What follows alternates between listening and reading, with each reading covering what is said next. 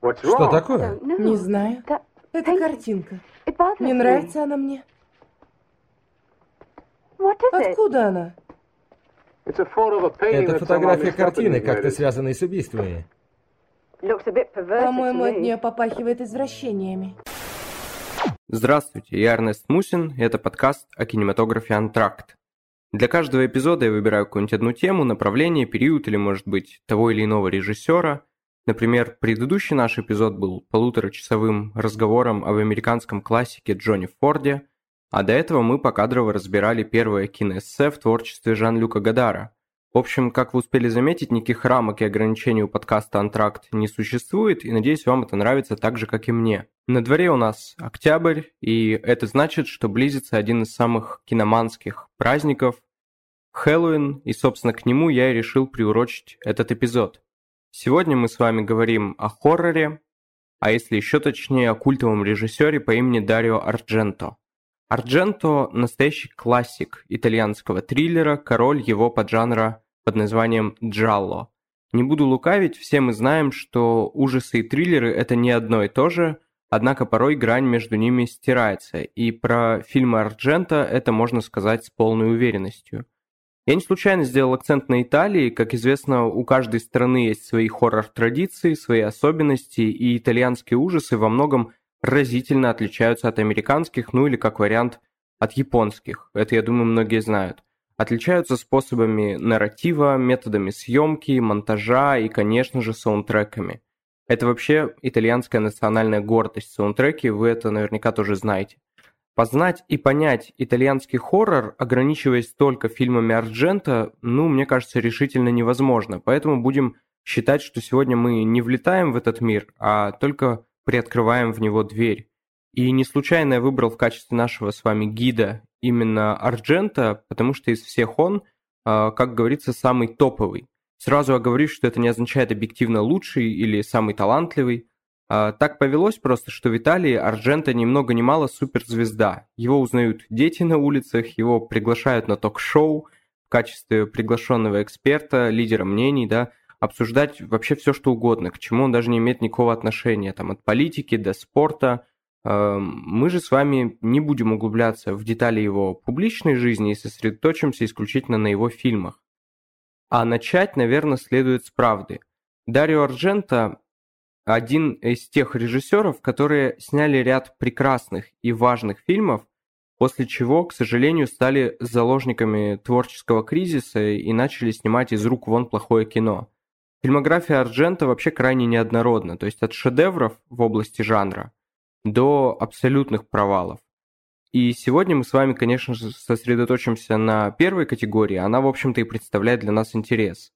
Золотой период его творчества, как и у любого режиссера, у него есть свой золотой период, вот у него это первые 15 лет, с 1970 по 1985. Начинается золотой период с уверенного дебюта «Птица с хрустальным оперением» и заканчивается ныне уже культовым хоррором «Феномен». После него Арджента продолжил снимать триллеры-хорроры, но, к сожалению, уже не был так хорош и все больше повторялся, все чаще цитировал самого себя. И я думаю, нет смысла в рамках одного эпизода распыляться на десяток фильмов. Мы с вами возьмем три наиболее культовых, три его поворотных картины – но, возможно, в финале я бегло-кратко посоветую еще что-нибудь интересное из его фильмографии, что-нибудь, о чем, как мне кажется, нужно хотя бы упомянуть. Ну а для тех, кто уже хорошо знаком с нашим героем, этот эпизод, надеюсь, станет возможностью еще раз освежить в памяти его замечательные фильмы, ну или может где-то даже взглянуть на них по-новому. Ардженто – этакий золотой ребенок итальянского кинематографа. Отец его был успешным кинопродюсером, а первое детское воспоминание самого Дарио о том, как он, будучи малышом, сидит на коленях у Софии Лорен. Если у вас резануло слух, то она не француженка, она София Лорен, а не Софи Лорен. Другое же воспоминание Арджента о детстве, как он сам говорит, э, предвосхитило все его последующее творчество. Смотрите, как это было. Он жил в большом доме, и будучи маленьким, а, когда ему там было лет шесть, каждый раз, когда он желал родителям спокойной ночи перед сном, он был вынужден идти в свою комнату по очень длинному коридору, И это для него было невыносимо. Он боялся, что из э, распахнутых дверей других комнат его обязательно что-то схватит и утащит во тьму, а соответственно, да, в неизвестность, которая всегда пугает. И здесь тоже не случайно я упомянул о детском воспоминании, потому что многие триллеры Арджента имеют дело с психологическими травмами, полученными людьми в детстве. Именно вот кадрами страшного очень момента из детства некоего персонажа открывается его классический фильм «Кроваво-красное». Персонажа этого мы называть, конечно же, не будем, спойлеры – это зло. А вот о психологизме в фильмах Арджента мы еще поговорим. Родился Арджента в 40 году, как я уже сказал, в семье кинематографиста, но постановщиком стал не сразу. А, работал он кинокритиком, потом сценаристом и только со временем понял, что готов попробовать уже свои силы в режиссуре.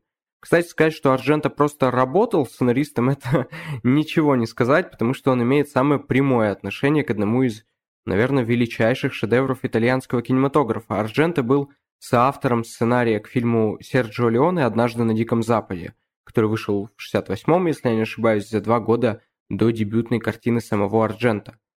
Если попробовать охарактеризовать творчество Дарио Арджента в некоторых общих чертах, то, мне кажется, правильным было бы назвать его не только королем жанра джалло, но и режиссером-автором. Это тоже очень важный момент. Кинематограф Арджента, несмотря на то, что это кино жанровое, это еще и авторское кино. И э, все свои важнейшие фильмы Арджента написал сам. И это, разумеется, выгодно отличает его от многих других режиссеров Джалло. Его фильмы похожи друг на друга и похожи в самом лучшем смысле этого слова. На ранние работы Арджента, в свою очередь, оказал влияние другой итальянский режиссер Марио Бава. Марио Бава – это отец Джалло, снявший первый фильм в этом поджанре, а, но главным источником вдохновения для Арджента, как он сам говорил, послужил великий мастер триллера Альфред Хичкок. Да и самого Арджента, кстати, нередко называют итальянским Хичкоком. При этом, несмотря на то, что в своих фильмах он неоднократно цитировал работы Хичкока, несмотря на все это, его кинематографу нельзя отказать в самобытности. Начиная уже с первой работы, он начал шлифовать свой собственный, э, выразительный достаточно стиль, и в процессе снял, ну, без скидок, важнейшее джалло.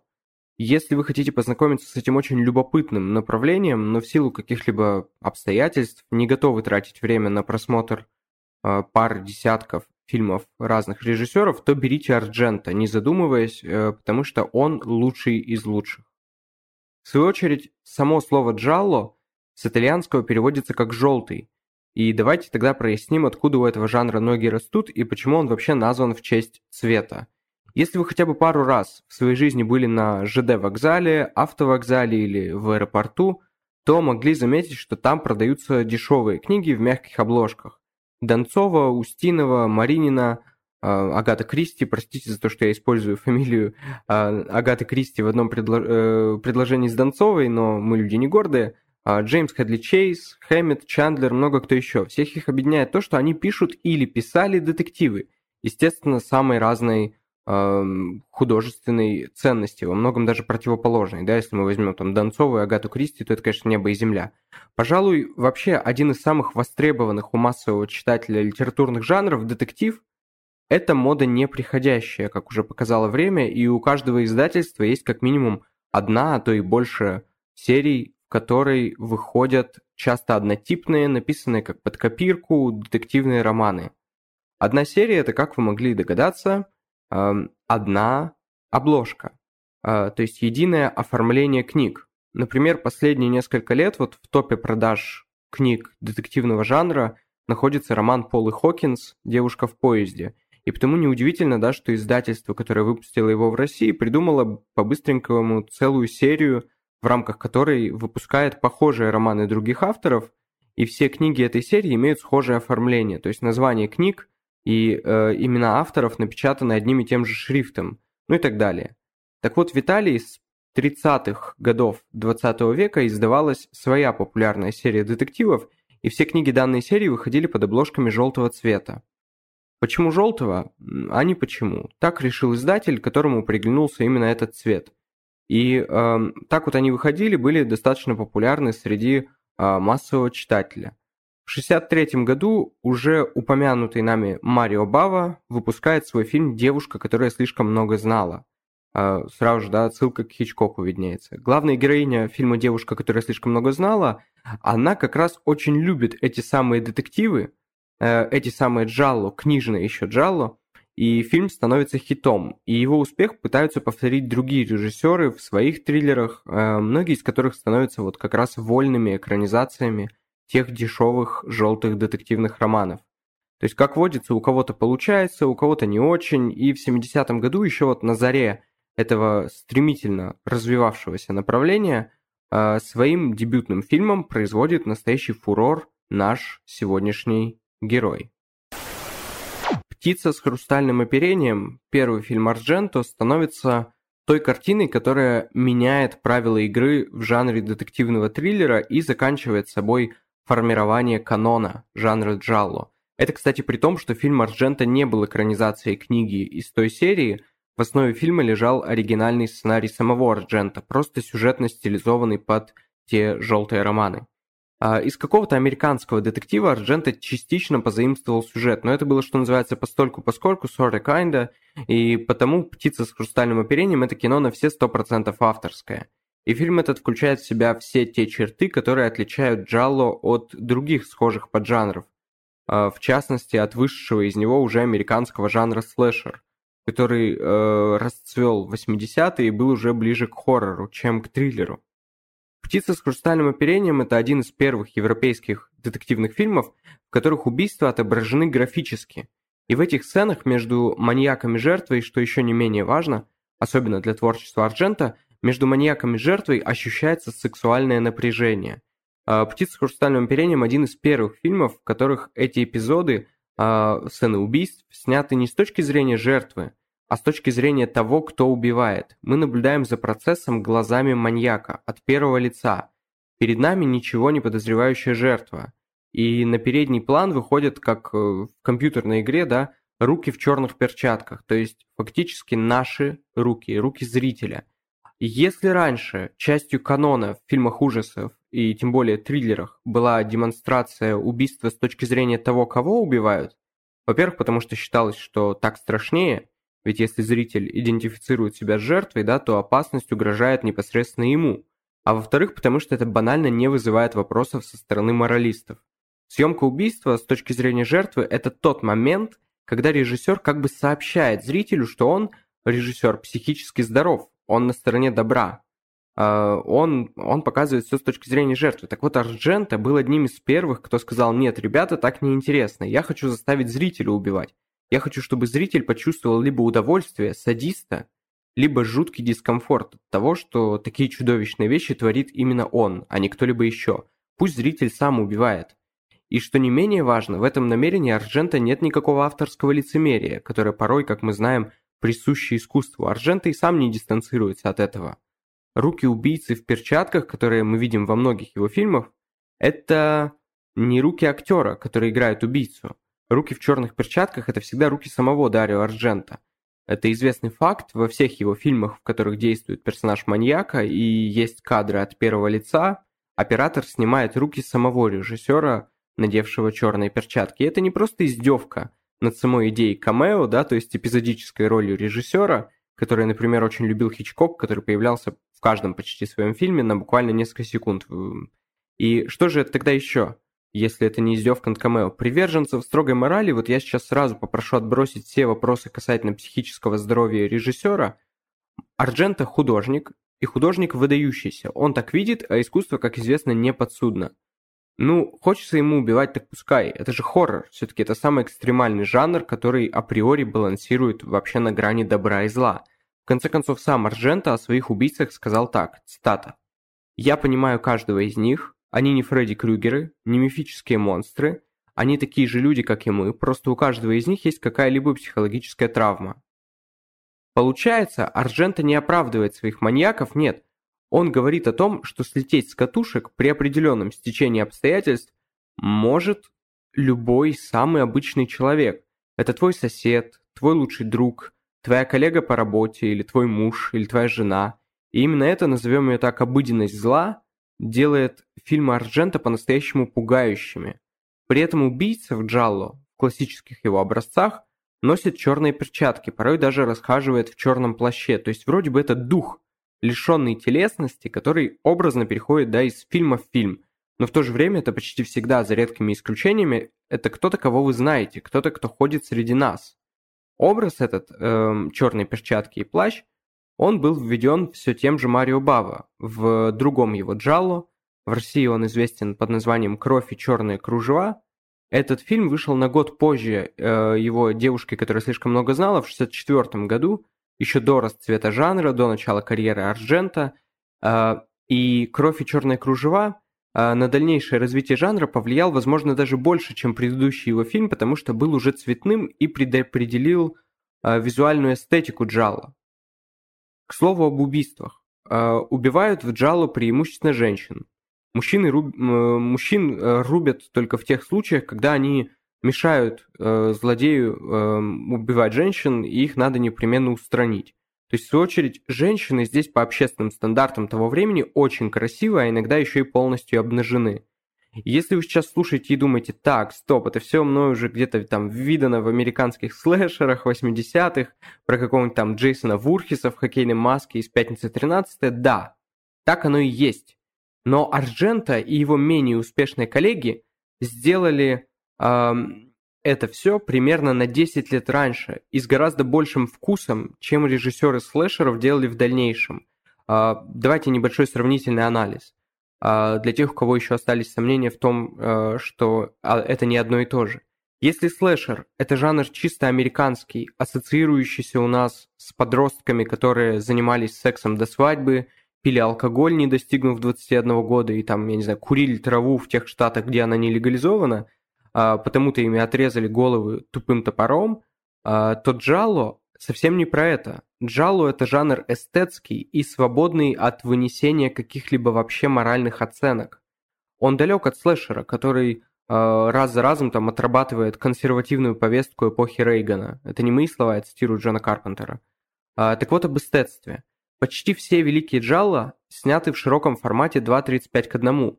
Камеры выделывают порой фантастические пируэты. А, антураж картин – это не американская глубинка, а часто старинная Европа – Девушки отнюдь не подростки под пивом, а вполне себе обворожительно, обворожительные а, дамы, а, сексуально свободные, скажем так, и в свою очередь убийца тоже не лишен чувства стиля и какого-никакого художественного вкуса. Убивая своих жертв, он создает произведение искусства, и потому ограничивается лезвием, бритвой или ножом. То есть все цивилизовано, никаких бензопил там и другого садового инвентаря.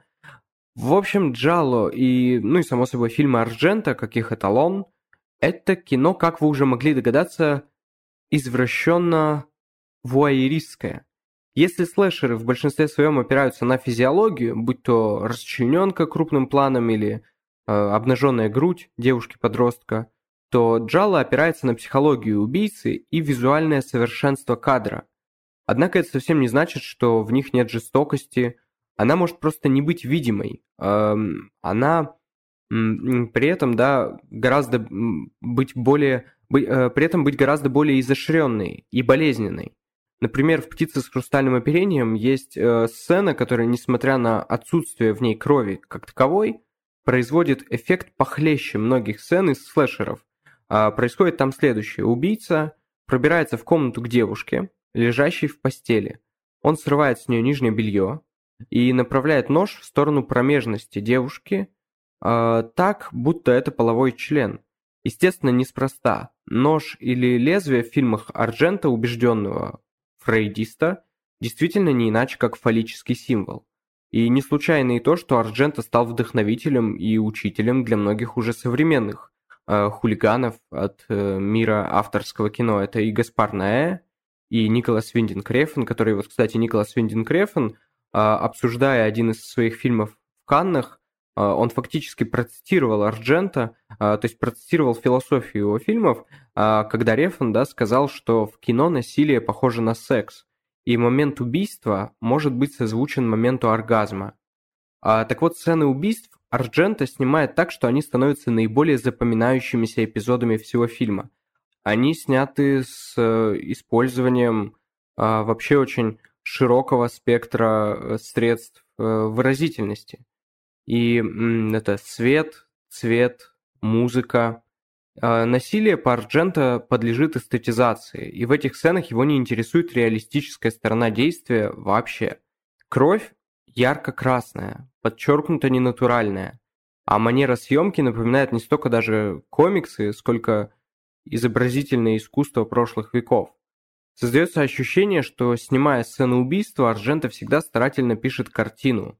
Каждый раз разную, и это такие маленькие фильмы в фильме. Сцены насилия в его работах э, самоценны и могут изучаться отдельно от сюжета. А вот такая тяга к созданию идеальной сцены убийства объясняется тем, что одним из своих любимых фильмов Арджента называет «Психо» Альфреда Хичкока, а там, как известно, одна из самых узнаваемых сцен убийств в истории кино – Та самая, которую подробно разбирают в каждой уважающей себя киношколе. Но вернемся к «Птице с хрустальным оперением». Уже в дебютном фильме Арджента появляется один из важнейших для него мотивов э, – роковая обманчивость человеческой памяти. Она как раз служит катализатором сомнений персонажа, которые, в свою очередь, всегда служат лейтмотивом сюжета и создают дополнительное напряжение, то есть вводят нас э, за нос, как и героя, э, Главный герой, птицы с хрустальным оперением, американский писатель в Риме. И в одной из первых сцен он становится свидетелем преступления, а именно попытки убийства. Герой подоспевает вовремя, девушка остается жива, но маньяку, который, разумеется, носит черные перчатки, шляпу и плащ, ему с места преступления удается скрыться. Писателю же, в свою очередь, эм, не дает покоя то, что в момент, когда маньяк пытался убить девушку, а, он, писатель, заметил что-то подозрительное, но все произошло так быстро, что как бы он сейчас ни старался, он не может вспомнить, что именно он увидел. Что-то, что э, смутило его. Э, что-то, что... Э, что-то, что потенциально может оказаться ключом к разгадке личности сбежавшего маньяка. И здесь мы тоже замечаем небольшое заимствование, но не у Хичкока, а уже у другого режиссера, тоже итальянца – а, Микеланджело Антониони и его фильма «Фотоувеличение», вышедшего за несколько лет до выхода «Птицы». Сам Ардженто называет Антониони в числе своих любимых режиссеров и говорит, что психологизм картины «Фотоувеличение» серьезно повлиял на его собственные работы. Конечно, в «Птице» очень много перекличек и с Хичкоком, и с Марио Бава, но вышеупомянутый вот э, фильм Антониони, он тоже для Арджента оказался очень важным – а важным настолько, что в дальнейшем он даже возьмет актера из фотоувеличения Дэвида Хеммингса на главную роль а, в свой самый известный Джалло «Кроваво-красная». Итак, герой птицы с хрустальным оперением, собиравшийся уже следующим утром лететь в Америку, вот теперь вынужден задержаться в Риме, потому что проходит свидетелем по этому делу, по делу о покушении на убийство.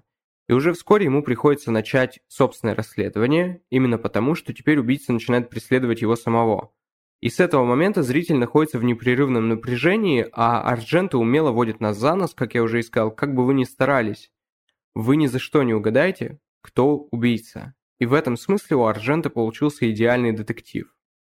Название фильма, конечно, имеет самое непосредственное отношение к разгадке, но и здесь все сложнее, чем вам кажется.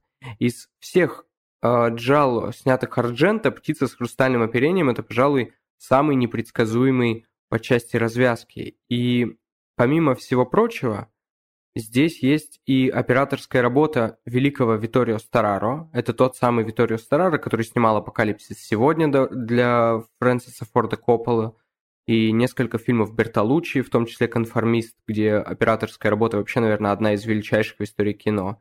И, конечно же, здесь есть музыка Энио Мариконы, который также написал саундтреки к двум последующим фильмам Арджента. А две последующие картины – это «Кошка о девяти хвостах» и «Четыре мухи на сером бархате». И вот вместе с «Птицей с хрустальным оперением» они образуют так называемую животную трилогию, или, проще говоря, да, период классических джаллов в творчестве Арджента. Если попробовать выбрать лучший из этих трех, ну, конечно, очень субъективно, то я без вопросов выбрал бы «Птицу». Но это совсем не, не значит, что «Кошка» и «Четыре мухи» чем-то хуже, нет – а, в них тоже есть свои замечательные моменты. Это крепкие, очень эффектные триллеры. Просто они сделаны по той же формуле, что и «Птица».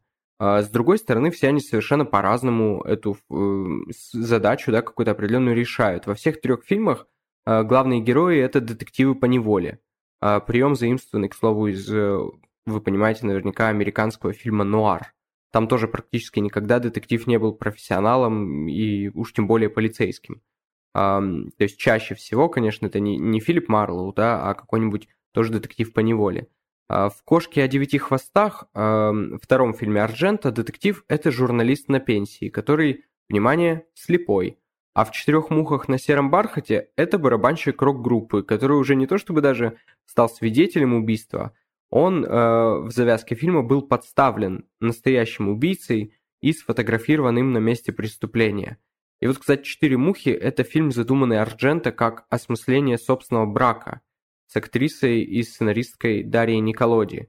А, герой фильма не только частично списан Арджента с самого себя, но даже внешне похож на него тогдашнего. То есть длинные волосы, а, да и, в общем-то, любовь к рок-музыке тоже. Мы не будем подробно останавливаться на других фильмах животной трилогии, хоть они тоже э, звери любопытные. А, и перейдем сейчас ко второму фильму в нашем списке обязательных к просмотру картин Арджента. Это легендарная «Профондо Россо» или по-русски «Кроваво-красная». «Кроваво-красная» — это один из двух классических шедевров Арджента. Второй — это «Суспирия», о нем мы будем говорить дальше. А, и два эти фильма олицетворяют собой две стороны арджентовского кинематографа. Реалистическую, то есть «Кроваво-красная», и мистическую, «Суспирия». Поэтому, если у вас нет времени смотреть несколько картин Арджента, но очень хочется с ним познакомиться, то берите только две, э, две вышеназванные. Вышедший э, в 1975 году фильм э, «Кроваво-красное» – это еще одна реализация любимого сюжета Арджента о сыщике по неволе. Здесь у нас в качестве главного героя выступает пианист по имени Марк, который живет и работает в Риме, и однажды становится свидетелем жестокого убийства. Он видит его ночью, через окно, с улицы – а, снизу, а, в то время как оно происходит на одном из верхних этажей здания. Он бежит на помощь, минуя этаж за этажом, но, попадая в квартиру жертвы, обнаруживает ее уже мертвой. И вот такая традиционная уже для Арджента завязка открывает сюжет, который при этом имеет мало общего с предыдущими фильмами. Пусть э, ранние работы Арджента начинаются примерно одинаково, но развиваются они, как водится, всегда по-разному. «Кроваво-красное» — это не только лучший Джалло фильмографии Арджента, но и, как мне кажется, фильм этот м- вообще можно считать, наверное, своего рода высшей точкой всего поджанра Джалло. Не потому, что здесь там бережно собрано все, что Джалло когда-либо предлагал зрителю, и все это органично укомплектовано и подано в удобной и понятной форме, совсем нет. А скорее все-таки потому, что все самое лучшее, что в поджанре Джалло есть, здесь доведено до максимума. А, давайте разберем прямо по пунктам, чем же так прекрасен фильм «Кроваво-красное». Первое и, на мой взгляд, э, главное – это окончательное разрушение границ между детективным триллером и чистой воды хоррором. Большинство джалов все-таки, как ни крути, тяготеют к жанру триллера, то есть там «Странный порог госпожи Уорд», «Черное брюхо тарантула», «Смерть ходит на высоких каблуках» – это все именно что стильные детективы. Но, наконец-то, после «Кроваво-красного» с его уверенной подачи, Джалу начинает заходить на территорию хоррора, как, например, уже в фильме «В доме со смеющимися окнами». А, в его сюжете, как и в «Кроваво-красном», тоже ключевую роль играет изобразительное искусство как такой вынужденный и болезненный способ отображения зла. Уже с головой в жанр хоррора уходят фильмы Ламберта Бава, сына того, же, э, того самого Марио Бава, авторству Ламберто принадлежат уже поздние жемчужины жанра, такие как «Лезвие в ночи» или «Макабро». Именно «Кроваво-красное» стал тем фильмом, который нашел, нашел наиболее удачный баланс между двумя жанрами. Проще говоря, это солидный детектив, напряженный и мастерски прописанный, который то и дело становится по-настоящему страшным. Например, это сцена в доме на отшибе. Женщина там живет в окружении птиц, одна, и в момент, когда к ней в дом э, во время, уже такое сумеречное время, э, вторгается убийца, первыми это чувствуют, разумеется, ее питомцы. И внезапно они начинают в буквальном смысле слова кричать, и голоса птиц сливаются в единую симфонию ужаса, то есть такую атональную и очень жуткую. Второе значимое достоинство «Кроваво-красного» — это, собственно, музыка. Это тот фильм, в котором Арджента отказался от услуг Мариконы, какая дерзость, ну, видимо, это просто было неизбежно, и нашел э, своего идеального композитора. Э, им стала итальянская группа Goblin, играющая преимущественно прогрессив-рок. Изначально Ардженто хотел, чтобы саундтрек к его новому фильму написали Pink Floyd, э, но получил от них отказ и нашел композиторов среди своих земляков. Это один из первых случаев вообще в истории кино, когда хоррор зазвучал драйвово и ритмично – Арджента допустил э, очень странную по тем временам мысль о том, что именно тяжелая рок-музыка может идеально озвучить страшную сцену в фильме. Сейчас подобное кажется нам чем-то обыденным. Но тогда это был совершенно новаторский подход, и это синонимично вообще с философией Арджента относительно самого жанра ужасов. А философия его предельно тривиальна, кстати. Как-то я смотрел вот интервью с Арджента на шоу Джо Фрэнклина – запись середины 80-х, вы можете это найти на ютубе, есть в открытом доступе, если вам интересно. И там Арджента сказал, что для него стоящий фильм ужасов равноценен шумному рок-концерту. То есть после обоих ты находишься под воздействием сильных эмоций и какое-то время не можешь уснуть. Не потому что тебе страшно, а потому что эти самые эмоции тебя переполняют. То есть ужас по Арджента – это даже не чувство страха. Это Э, не чувство страха в традиционном смысле, это просто очень сильное переживание. Оно может быть таким же э, травматическим, да, допустим, если вы на рок-концерте внезапно оглохли. В связи с этим третья особенность кроваво-красного – это травматический опыт как отправная точка. В первых кадрах фильма мы видим убийство, и, судя по стилю одежды ребенка в кадре находящегося, это флешбэк, и э, действие его происходит не в то же десятилетие, в которое происходит основное действие фильма, а мы видим ребенка, бросающего на пол окровавленный нож. И сразу понимаем, что в дальнейшем будем иметь дело с чьей-то психологической травмой. Как я уже говорил в начале подкаста, Арджента верит, что маньяком может стать каждый. Для этого достаточно одного неудачного стечения обстоятельств. Каждый может сойти с ума, если в один ужасный день ему будет нанесена неизлечимая травма, если случится что-то, что разделит его жизнь на до и после. И при этом он верит, что это событие не превращает человека в маньяка-садиста. А маньяк-садист по Арджента уже сидит внутри каждого из нас. А мы ими не становимся. А, то есть порой достаточно одного секундного инцидента, чтобы мы дали этому внутреннему маньяку волю и окончательно выпустили его наружу. И первое, что вы скажете, это там, ага, значит, здесь у нас ребенок, убивший кого-то в детстве и выросший в маньяка. С одной стороны, вроде бы так оно. Не нужно быть до семи пядей во лбу, чтобы так прочитать первые минуты фильма. С другой, Арджента был бы слишком прост, слишком поверхностен, если бы позволил нам, зрителям, таким образом сходу прочитать весь э, фильм. Поэтому, как говорят в таких случаях, а кроваво-красный это тот самый случай, все немного сложнее. Четвертая важная составляющая этой картины – живопись. Одна роскошная сцена за другой. Здесь вообще справедливо говорить о визуальном совершенстве, но давайте такие разговоры э, прибережем для следующего фильма. Тем не менее, здесь режиссура и операторская работа также играют одну из ведущих ролей. А непревзойденный стиль – это вот то, о чем всегда говорят, когда обсуждают этот фильм.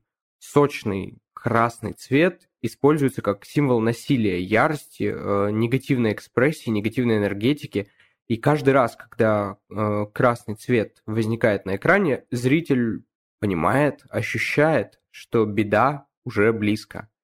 Ну и, конечно же, здесь снова ключевую роль играет изменчивость памяти. То есть у нас снова в центре повествования герой, э, который видел преступление, но не может вспомнить что-то важное, что могло бы раскрыть личность маньяка. И здесь, э, в сравнении с птицей и с хрустальным оперением, эта идея еще более искусно реализована. Так что даже зритель оказывается в итоге обведен вокруг пальца. А досмотрев вот фильм до конца, обязательно отмотайте на ту сцену, о которой герои часто ведут речь на протяжении всего фильма. Пересмотрите ее, и вы серьезно удивитесь. Если сделать то же самое с птицей, то станет очевидно, что там мы не могли ни о чем догадываться изначально. Для этого мы должны были, извините, быть главным героем фильма, там, жить его в его голове. Только так мы могли бы увидеть реальную картину происходящего. Здесь же, в кроваво-красном, Арджента дает нам все карты в руки изначально. И все равно умудряется нас обмануть. Вернее, теперь мы уже сами себя обманываем. Как бы странно это ни звучало для тех, кто еще не видел фильм и пока не понимает, о чем идет речь. А в «Птице с хрустальным оперением» вот там память изменяет герою фильма, а в «Кроваво-красном» она изменяет уже зрителю. То есть все это умение Арджента вот, нагнетать напряжение, захватывать наше внимание в необходимый ему момент, это с одной стороны простейшее, а с другой безотказно работающая манипуляция и, как результат, магия кино не иначе. Ну и, наконец, третий фильм в нашем списке – это легендарная «Суспирия», пожалуй, самая известная картина режиссера за пределами Италии – а, потому, кстати, вообще, что очень забавно, часто бывает, что кто-нибудь, кто видел у Арджента только Суспирию и слышал при этом, что он король жанра джалло, ошибочно причисляют ее к этому жанру. Хотя, конечно, Суспирия это никакой не джалло. Это хоррор в чистом виде, и, к слову, это первый хоррор, полноценный уже чистый хоррор в творчестве этого режиссера. Суспирия вышла в 1977 году, это один из самых ярких хорроров в истории кино, к слову, в прямом смысле слова ярких, об этом мы сейчас поговорим. Это история о том, как молодая американка по имени Сьюзи приезжает из Нью-Йорка в Германию для обучения в балетной школе. И там сталкивается с, как ей кажется, чем-то потусторонним. Вместе вот со своей соседкой они начинают подозревать, что в этой школе живет какое-то древнее зло. И, борясь со страхом, девушки пытаются докопаться до истины – Сюжет фильма нарочно, почти издевательски незамысловат, особенно да, на фоне предыдущих работ Арджента, животной трилогии и Кроваво-Красного, но сценарий в Суспирии и не играет какую-то исключительную роль. Здесь сделана ставка на режиссуру, и, надо сказать, режиссуру выдающуюся. Это однозначно пик карьеры Арджента. Э, таких эстетически безупречных фильмов у него ни до, ни после не было и уже, очевидно, не будет. Этот фильм рисует перед нами мир, да что там, он не рисует, он являет собой мир, в котором за каждым поворотом тебя ожидает смертельная опасность. То есть с первых кадров нас бросают в этот враждебный мир, и уже на вступительных титрах до появления самого первого э, кадра у зрителя возникает дискомфорт. А вроде бы э, там написано Сальваторе Арджента, да, белые буквы на черном экране, ничего особенного, но уже жуткий дискомфорт, потому что за кадром играет э, навязчивая э, мелодия группы Гоблин, э, абсолютно, э, в общем-то, такая, ну, нервирующая. Э, героиня глубокой ночью выходит из, из э, аэропорта на улицу, это первая сцена, и как только она покидает здание, как только она ступает на тротуар, мы понимаем, что начинается мрачная сказка. Арджента даже не пытается убедить нас в том, что мы смотрим хоть сколько-то реалистичную историю. То есть э, происходит буквально следующее. В лицо героине ударяет поток ветра, чуть ли не сбивающий ее с ног, и в этот же момент слышится раскат грома. И какое совпадение, да? Обрушивается ливень. Все это происходит в течение каких-то пары секунд, и ты понимаешь, что только что попал в другой мир. А прыгнул вместе с героиней вот в кроличью нору. Скорее даже неожиданно для себя провалился в нее. А девушка пытается поймать такси, но даже машины объезжают ее стороной, будто вот проклятие на нее какое-то легло буквально только что на твоих глазах. Вроде еще недавно все было нормально, аэропорт, а, а тут вдруг так. Как только нам вместе с героиней удается запрыгнуть в автомобиль, то есть, казалось бы, мы спаслись от грозы и ливня, можно выдохнуть, но даже здесь Арджента поддерживает эту атмосферу враждебности окружающего мира по отношению к героине, а, ну и к нам, в общем-то, тоже. Музыка продолжает натурально бить по ушам, Э, водитель, и тот выглядит зловеще, а экран заливается неестественно яркими цветами, синим и красным, э, ну и другими, но в основном, конечно, запоминаются и э, доминируют синий и красные цвета. Даже ливень за окном подсвечен. И камера ловит его, конечно же, в тот момент, когда он выглядит кроваво-красным. В общем, с первых секунд фильма Арджента, группа Гоблин и оператор, абсолютно гениальный оператор Лучана Таволи погружают тебя в самый настоящий ночной кошмар который не работает по законам логики и здравого смысла. Это все можете оставить за дверью, смотря Суспирию. И визуально этот кошмар действительно совершенен, то есть Таволи вспоминал, как им сержанту удалось этого достичь. Вместе они пришли к выводу, что у техниколора гораздо больше возможностей, чем может казаться на первый взгляд. Они использовали его таким образом, что удавалось в нужный момент э, заполнять экран одним из, э, то есть одним э, цветом практически целиком, просто меняя степень интенсивности его оттенков. В итоге отдельные сцены фильма сняты в определенном цвете. Например, одна э, из сцен убийств выдержана целиком в синем. Помню, вот кто-то из современных именитых режиссеров, снимающий тоже достаточно радикальные фильмы, то ли Гаспар Наэ, то ли кто-то другой, сейчас уже точно не, вспомню, сказал однажды, что «Суспирия» — это лучший учебник по использованию света и цвета в кино. И высказывание это, разумеется, а, ироническое, потому что как раз свет и цвет здесь использованы самым что ни на есть нетипичным образом. «Суспирия» в этом смысле как раз идет против канонов, против традиций, а, но ведь тема на и краше. А, и, к слову, общественность оценила Суспирию противоречиво. В первые годы после выхода она имела неоднозначную репутацию и получала противоположные трактовки – а в год выхода многие назвали фильм сексистским, в то время как другие, наоборот, рассматривают его как э, профеминистский фильм. С одной стороны, давайте попробуем здесь разобраться. Э, выдвинем, ну, я попробую выдвинуть свою версию. С одной стороны, да, жертвами насилия в этом кино становятся преимущественно женщины, вопросов нет. И насилие это явно эстетизируется Арджента. В общем-то, ну, на то оно и хоррор, да. А если же посмотреть с другой стороны, то можно обнаружить, что в этом фильме вообще нет места мужчинам. А те редкие и малозначимые мужские персонажи, которые здесь появляются, во-первых, лишены типичной маскулинности, а во-вторых, совсем не доминируют над героинями интеллектуально. А мужских персонажей, появляющихся на экране хотя бы больше, чем один раз, их в фильме всего три. И их роли в созданном Арджента микрообществе, они вполне себе показательны.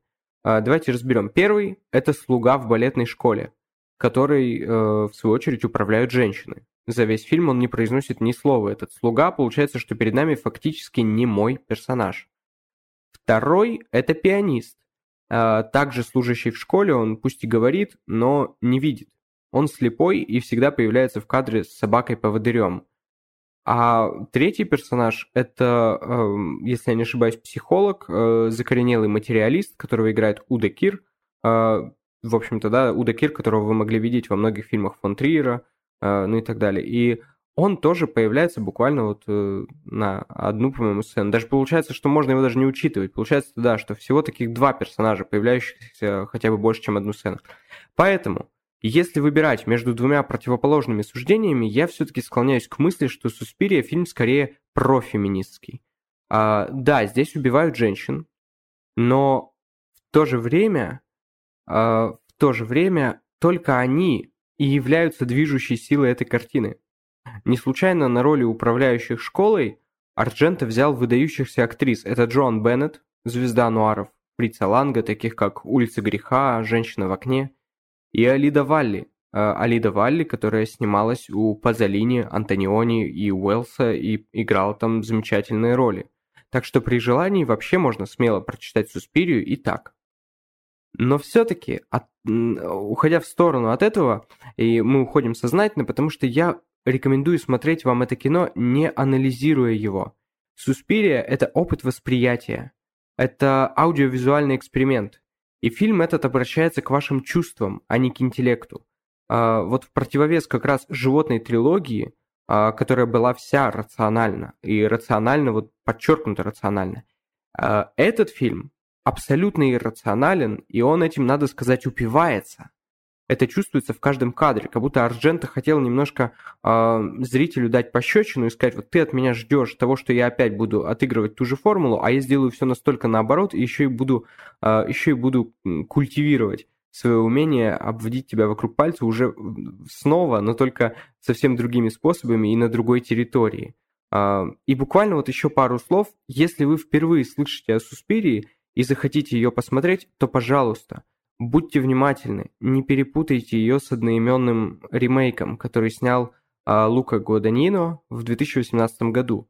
А, пусть а, его фильм не так плох, как большинство современных ремейков а, культовых хорроров, Но он, он тоже, да, он по-своему оригинален, он самобытен, однозначно, вот там саундтрек Тома Йорка, да, и при этом, при всем, у него есть один существенный минус.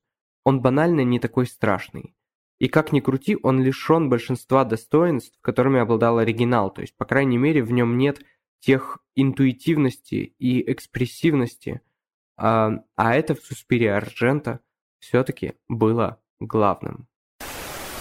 Собственно, это были три э, центральные работы в творчестве Дарио Арджента, но помимо них есть и другие, которые я не рекомендую вам пропускать, если вы посмотрели «Птицу», «Кроваво-красное», «Суспирию» и остались ими очарованы. А, так что же смотреть дальше? Думаю, что после «Птицы» можно ознакомиться с двумя последующими частями животной трилогии, а после «Суспирии» смело переходить к фильмам «Инферно» и «Дрожь». Если о них совсем уж кратко говорить, то «Инферно» на русский язык, его еще часто переводят как «Преисподняя», вроде на кинопоиске он так и записан, это сиквел к «Суспирии», вторая часть трилогии «Трех матерей», и в ней Арджента экспериментирует с нарративом, э, буквально ломая канон о колено. Фильм скачет от одного персонажа к другому, не концентрируясь долго на ком-то одном, а связывает всех героев многоквартирный дом, а, в котором они обитают и в котором опять засело какое-то дремучее зло, так же как в Суспирии, только там была балетная школа, здесь многоквартирный дом, который построил какой-то очень известный вроде как архитектор. А, Инферно а, это далеко не шедевр проигрывает Суспирии практически во всем, начиная от слабого саундтрека, в этот раз музыку писали не Гоблин, а Кит Эмерсон, и заканчивая серьезными сюжетными нестыковками. Но все равно это по-арджентовски стильное кино, и теперь, спустя несколько десятилетий после его выхода, я думаю, можно уверенно сказать, что оно находится в категории недооцененных. Что же до фильма «Дрожь», то это еще один Джалло, он на новый лад переигрывает птицу с хрустальным оперением, и на первый взгляд вообще может показаться, что делает он это крайне беззастенчиво. Но однако фильм хитрее, чем хочет казаться. Здесь у нас снова американский писатель, застрявший в Риме, но все вокруг уже проникнуто атмосферой начала 80-х. А, пусть Рим, э, пусть Рим вечен, но дрожь – это уже другой Рим, совсем не похожий на тот, который мы видели в «Птице». И, пожалуй, это первый и единственный фильм, в котором Арджента осмысляет собственное творчество. То есть там нет никаких сомнений в том, что главный герой фильма «Дрожь» — это и есть Арджента. Намекает на это и то, что здесь у нас не просто писатель, а автор детективных триллеров. И осмысляет режиссер свое творчество явно через призму самоиронии. Это тоже вообще добавляет фильму очков. Э, действительно, как тут без самоиронии, когда ты уже в какой-то пятый, шестой э, раз используешь одну и ту же формулу? Пусть и с новым эффектным финалом. Дрожь — это э, как та сцена из «Нимфоманки» Ларса фон Триера, в которой он воспроизводит начало своего же антихриста. То есть, с одной стороны, очевидное самолюбование, а с другой — совершенно адекватное выстебывание самого себя за подобный порыв.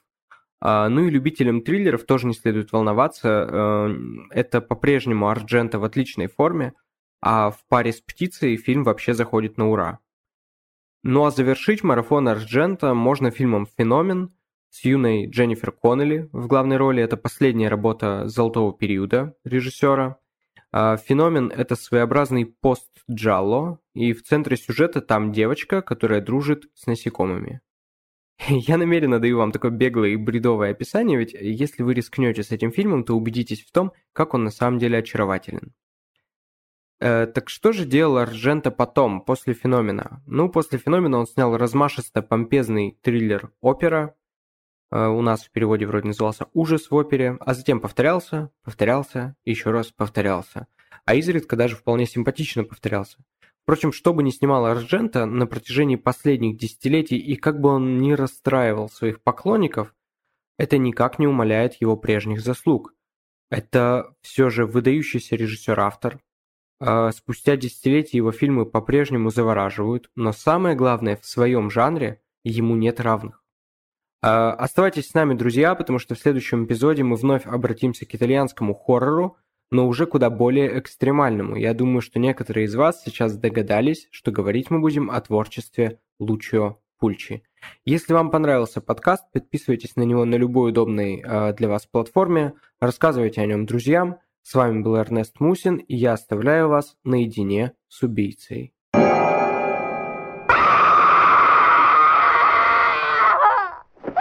Нет, нет! Нет! Нет!